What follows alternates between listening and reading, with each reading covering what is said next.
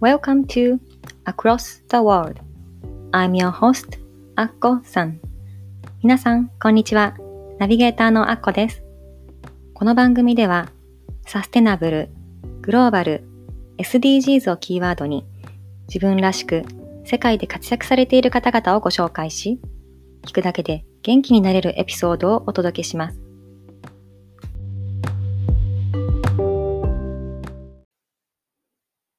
Welcome to Across the World Episode 19皆さん、こんにちは。Across the World 第19回目の放送へようこそ。ナビゲーターのアッコです、えー、前回の放送からまた2ヶ月ほど空いてしまいました。ごめんなさい。大変お待たせいたしました。皆さんいかがお過ごしでしょうか、えー、私はここ最近、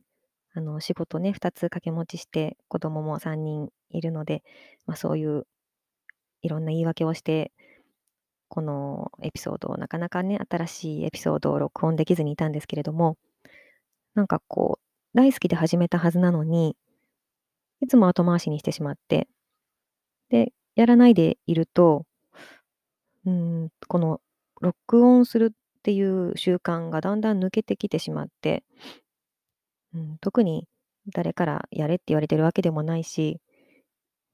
うん、まあ、いっか、みたいな感じで、ちょっとずつ私の中で実はうん、優先順位が下がってきていたんですね。でも、私が入っている、あの、四隅大輔さんのオンラインサロン、ライフスタイルデザインキャンプっていうのがあるんですけれども、その、あの、キャンプの新しいメンバーが毎月入ってくるんですが、その、今月ね、えっと、あ、もう2ヶ月くらい前に入会された方らしいんですけれども、あの、ある方が、あの、新しく入会したきっかけに、この私のポッドキャストの放送を聞いて、そのライフスタイルデザインキャンプに入りましたっていう方がいらしたんですね。で佐藤きなさんっていう方なんですけれども、その方のそのブログを読んで、私なんかすごい、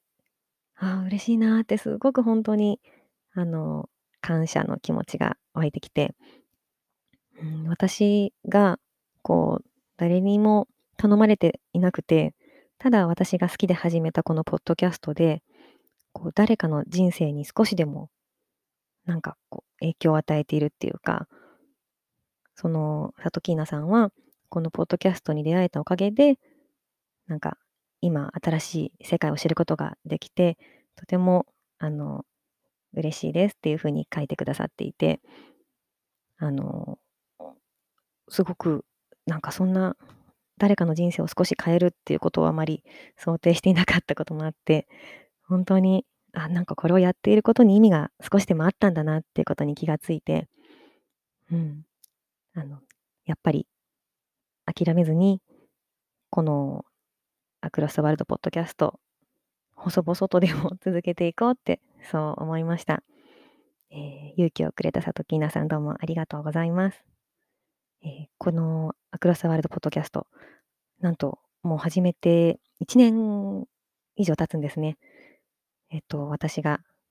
2019年の9月末に始めたので、もう1年経ちました。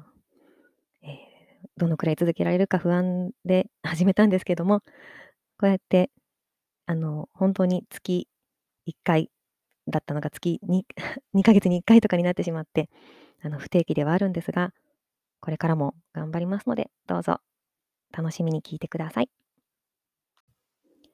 えー、今日はですね、ライフワークについてちょっとお話ししたいと思います。えー、ライフワークと聞いて、えー、あなたは何を思い浮かべるでしょうか、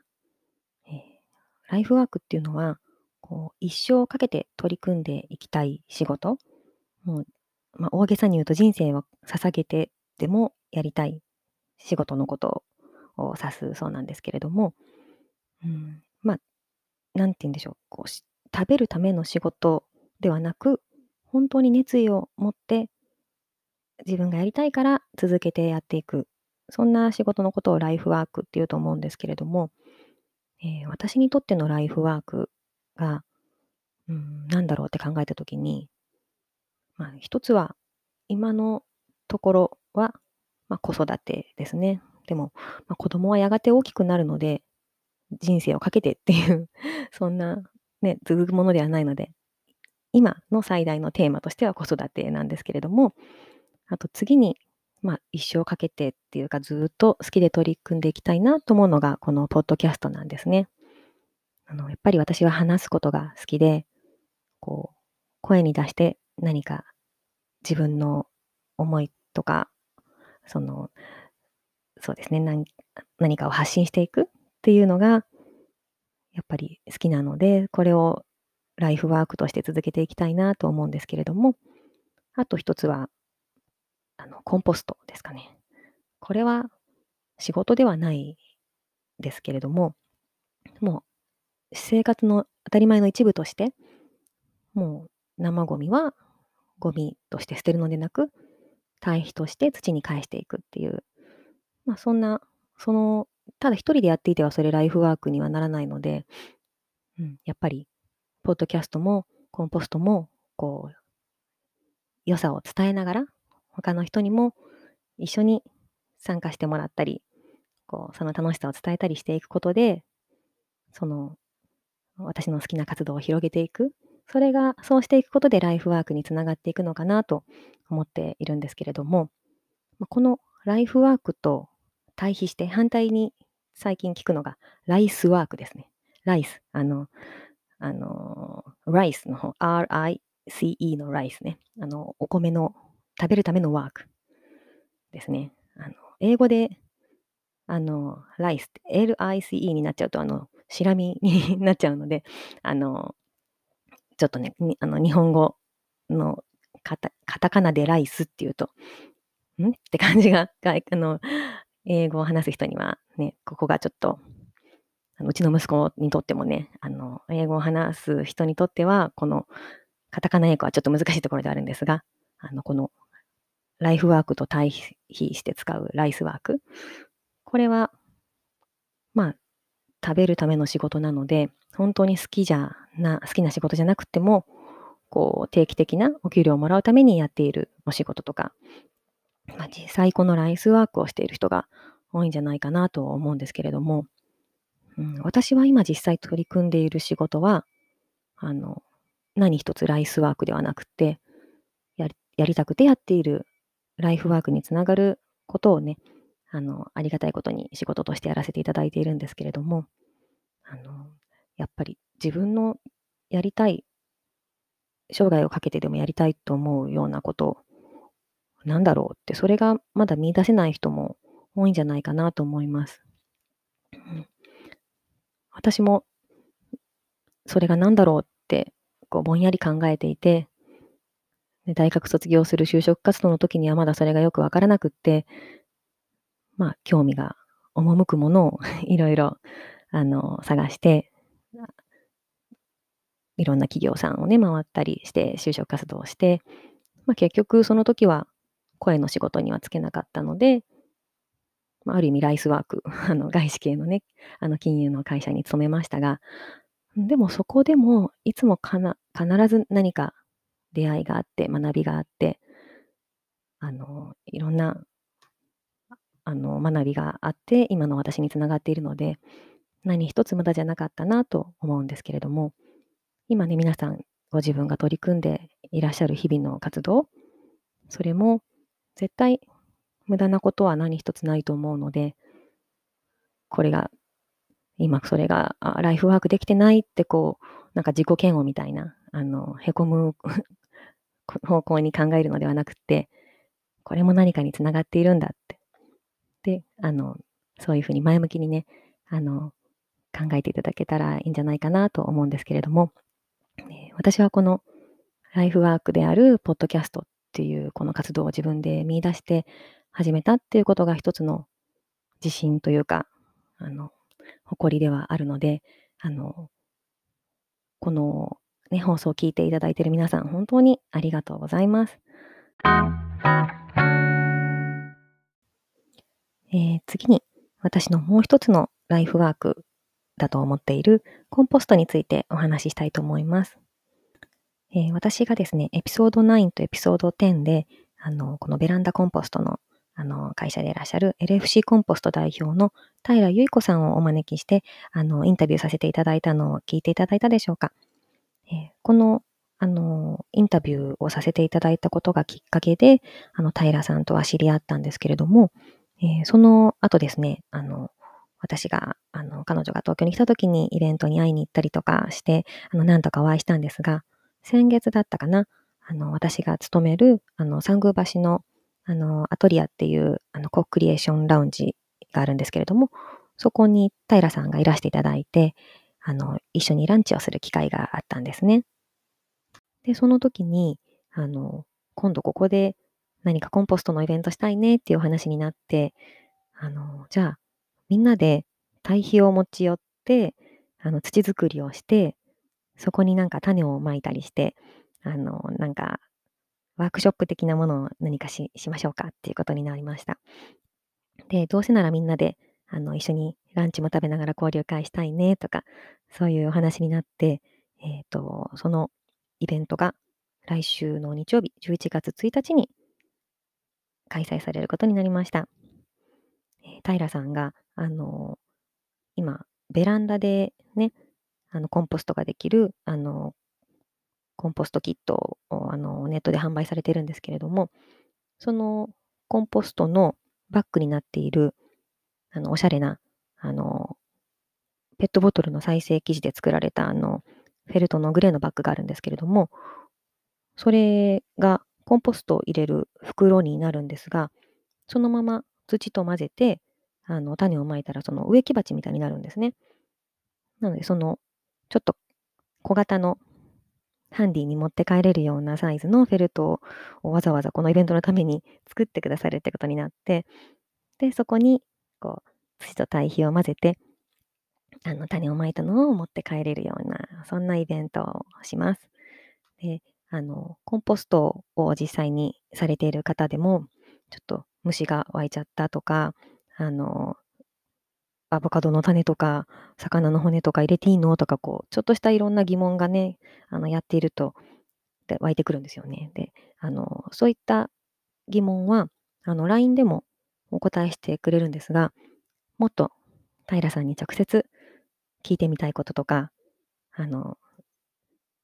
コンポストの循環のお話とか、あの、もっと個人的なね あの、いろんな質問何でもこうできるいい機機会だと思うので、あの、すごい少人数制ではあるんですが、あの、まだ今の時点では申し込みのお席空いてますので、よろしければぜひ皆さんもいらしてください。その時はですね、実はあの、RKB さんっていう、あの、九州のテレビ局の方が、あの、ちょっと取材で同行されるということなので、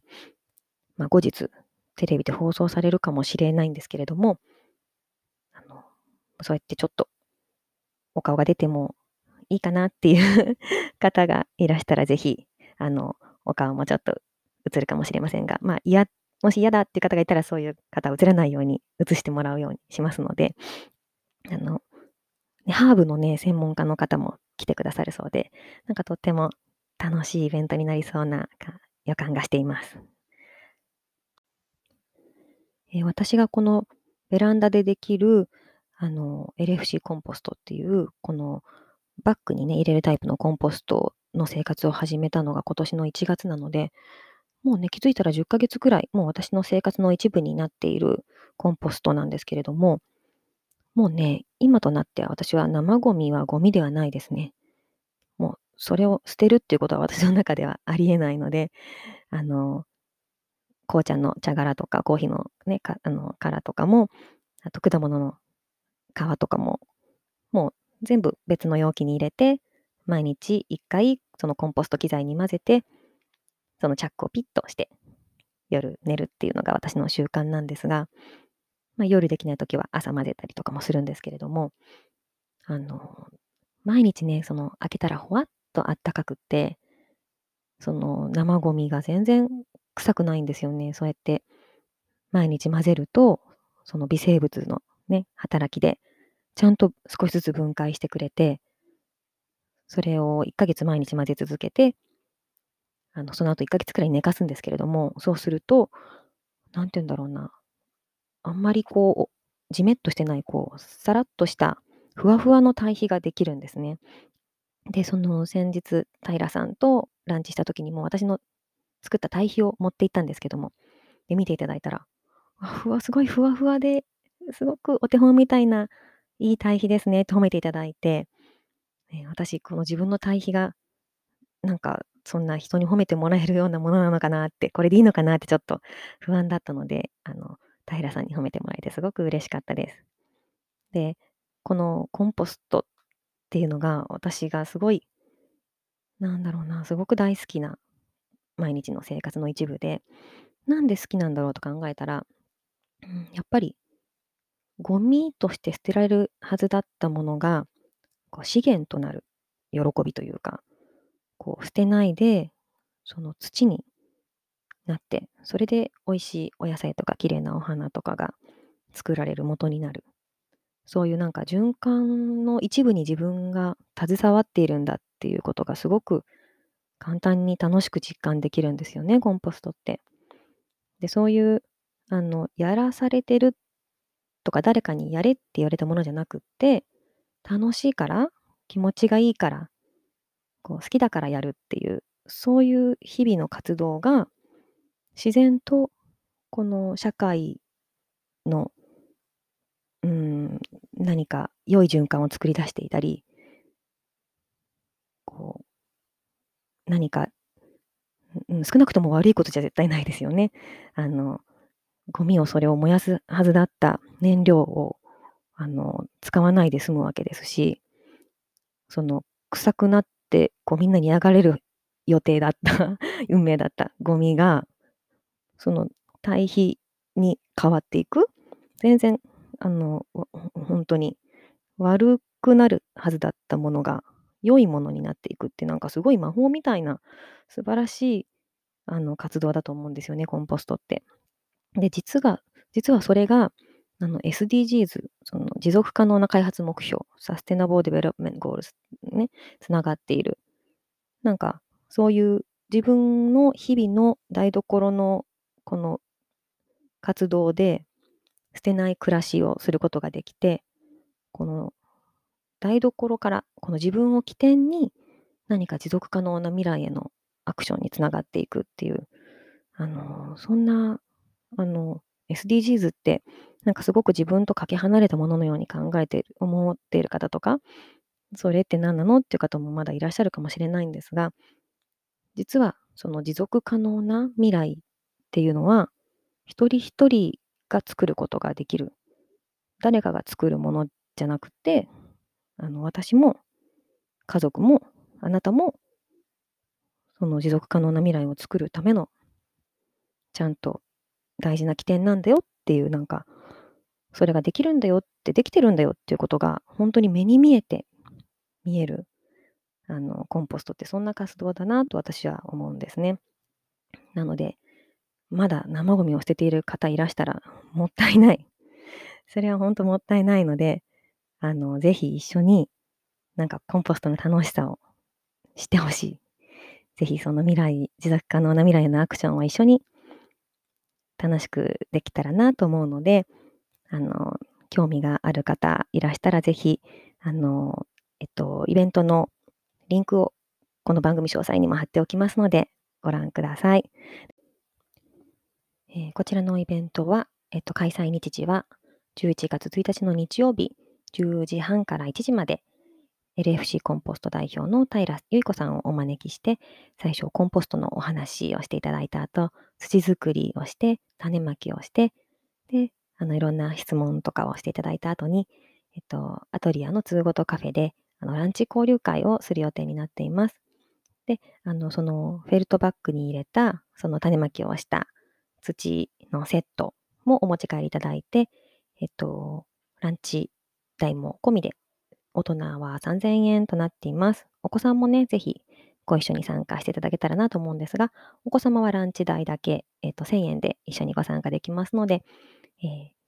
リンク先をですね、このイベントのあのお申し込みのリンクを、この、えー、ポッドキャスト詳細につけておきます。どうぞご覧ください。えー、今日も私一人のソロトークになりましたが、えー今日の放送も聞いていただいて本当にありがとうございました。次回のエピソード20からはシーズン2として、えーちょっと少し一掃してインタビューのゲストもお招きしてお届けしたいと思います。では次回の放送もお楽しみに。バイバイ。